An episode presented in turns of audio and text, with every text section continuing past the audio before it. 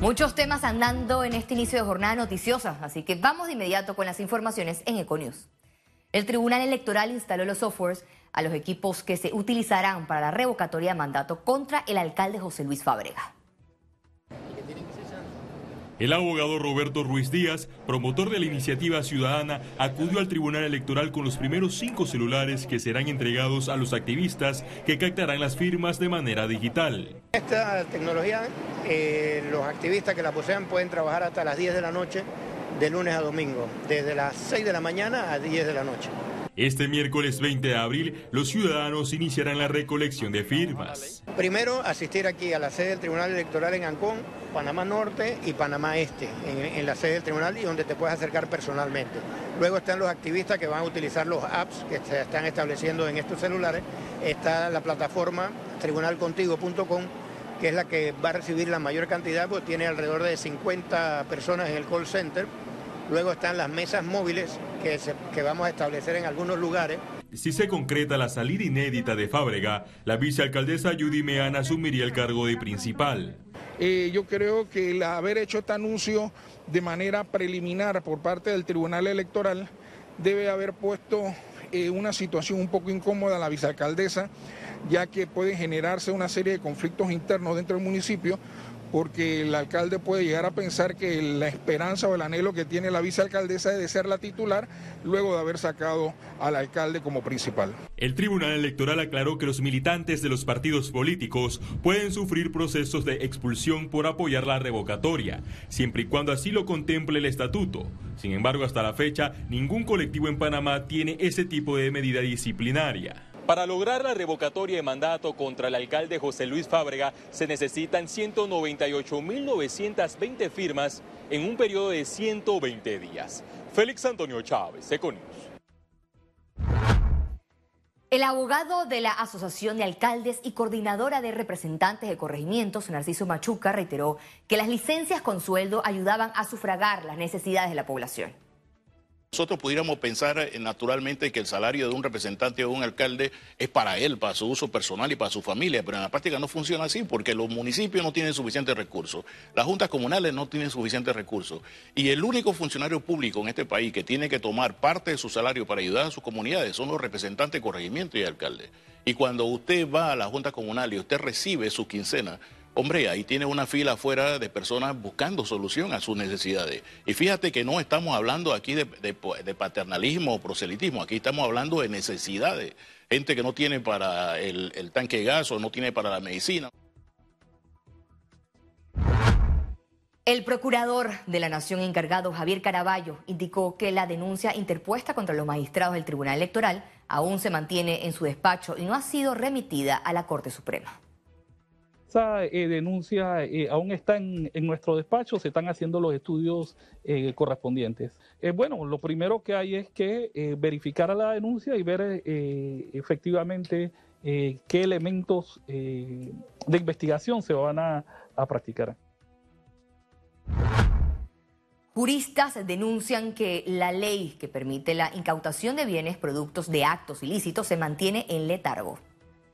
Existe en la, en la visión, en la percepción de las personas que están llamadas a, traer esto hasta el final, la percepción de que es para perseguir a opositores políticos a través de una especie de confiscación de sus bienes.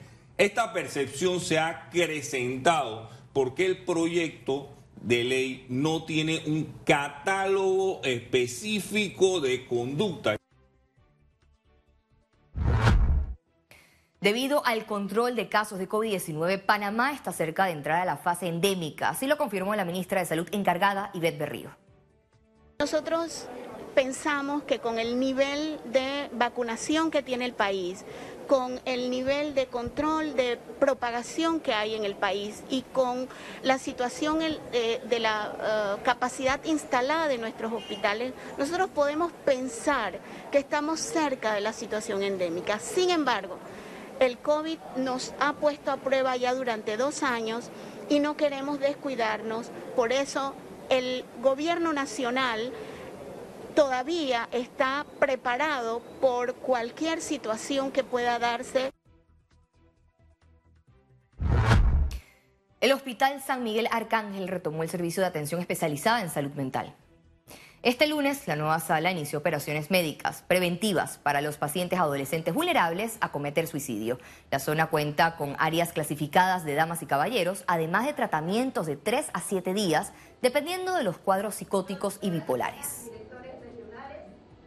Nosotros en el día de hoy estamos reaperturando esa sala que estuvo cerrada durante toda la época de COVID. Ahora mismo estamos abriéndola porque necesitamos realmente que los pacientes de 15, 16, 17 años que tienen problemas para ser atendidos, para ser hospitalizados, puedan ingresar a esta sala y puedan ser atendidos integralmente. Lo importante siempre es ver los cambios de conducta, ¿sí? Los mamás, los, papás, los familiares siempre están pendientes al mínimo cambio de, de conducta. La depresión se caracteriza por aislamiento, dificultades para dormir, problemas en el apetito, puede haber incremento de los niveles de ansiedad. El asesor educativo del Ministerio de Educación de Panamá, Julio Escobar, reveló que presentarán un anteproyecto de ley con el que se busca crear el Instituto de Perfeccionamiento y Bienestar Docente. Esta es una ley que va a presentar el Ministerio de Educación a la Asamblea Nacional para transformar el perfeccionamiento y bienestar docente. Es importante darse cuenta que la mejora educativa que todos buscamos pasa necesariamente por fortalecer a nuestros docentes. La única forma, la principal forma de lograr una buena educación es contar con docentes que saben provocar el aprendizaje en las mentes de nuestras nuevas generaciones. Más de 10.000 trámites de derechos humanos atendió la Defensoría del Pueblo en un año. Durante el acto de presentación del informe de gestión, Eduardo Leblanc resaltó que la unidad especializada de INES mantiene 33 expedientes por posibles vulneración de derechos a la salud, no discriminación y derecho a vivir en familia. Muchos de los derechos son hasta el más simple, el derecho a, peticionar, el derecho al acceso al trabajo, el derecho a la salud. Son, son los derechos que están... Eh, mayormente vulnerado, el derecho al, debido proceso de los jueces de paz, esta, esta justicia de paz que, está, que llega a los barrios, que llega a todas las, estratos sociales que buscan es arreglar eh, problemas, estamos teniendo un, un sistema colapsado. El sistema de mal tiempo seguirá presente en el país. El Sistema Nacional de Protección Civil anunció que hasta este martes se registrarán intensas lluvias entre moderadas y fuertes en la provincia de Panamá, Darién, Veraguas, la región de Azuero, entre otras, por lo que piden a la población tomar precaución. Panamá podría registrar incrementos en las tasas de interés este año.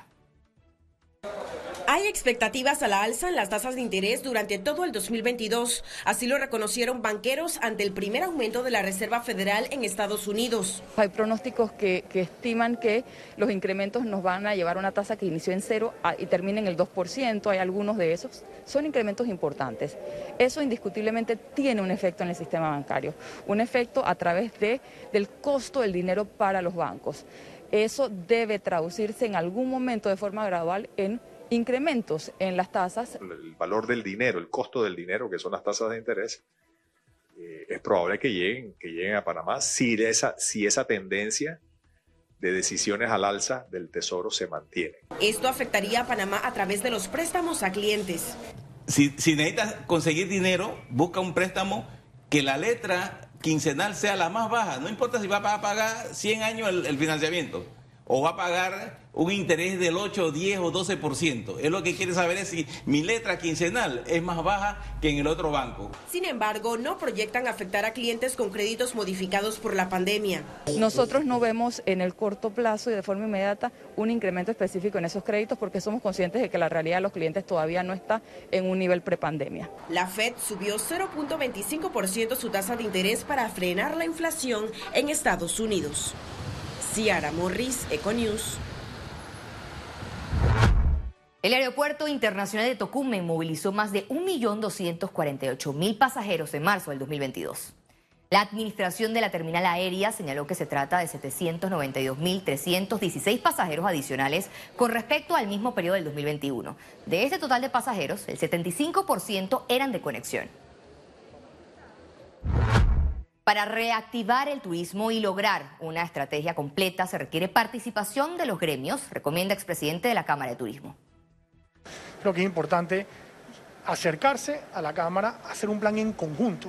Cuando haces un plan, el plan no debe, salir del gobierno o no debe salir de una institución eh, eh, eh, como la Autoridad de Turismo o Prontur, debe salir de todo, debe salir de la comunidad, debe salir de los gremios con el sector, porque al final ellos son facilitadores, pero los, las personas que estamos en la industria sabemos y conocemos el mercado, lo hemos venido trabajando por 5, 10, 15, 20, 25 años, entonces es un poco, yo diría que agruparse y hacer los planes en conjunto.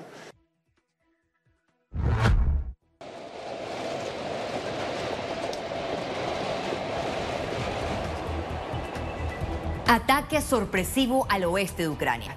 En pantalla, parte de las vivencias y las viviendas afectadas y estaban habitadas al momento del impacto. Más detalles al regreso en Internacionales.